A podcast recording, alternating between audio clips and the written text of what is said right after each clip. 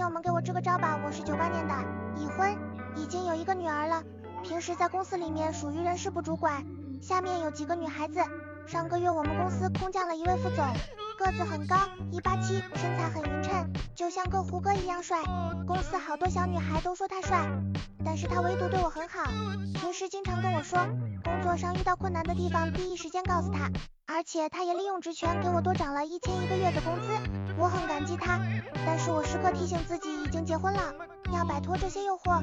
昨晚我们公司聚餐，他在酒桌上一直夸我。说我是公司骨干，说我干得很不错，下个月提拔我做人事总监。我一激动就多喝了几杯。等我早上起来的时候，发现我一丝不挂，躺在他的床上，他就睡在边上。我当时就很恐慌。之后他听懂声音为什么要趁人之危？他也说没办法，事情已经发生了，只能以后对我好点，先给我放一个星期假，算是给我的补偿。我回到家，使劲用水洗了我的身体，我觉得自己很脏很贱，我对不起我老婆。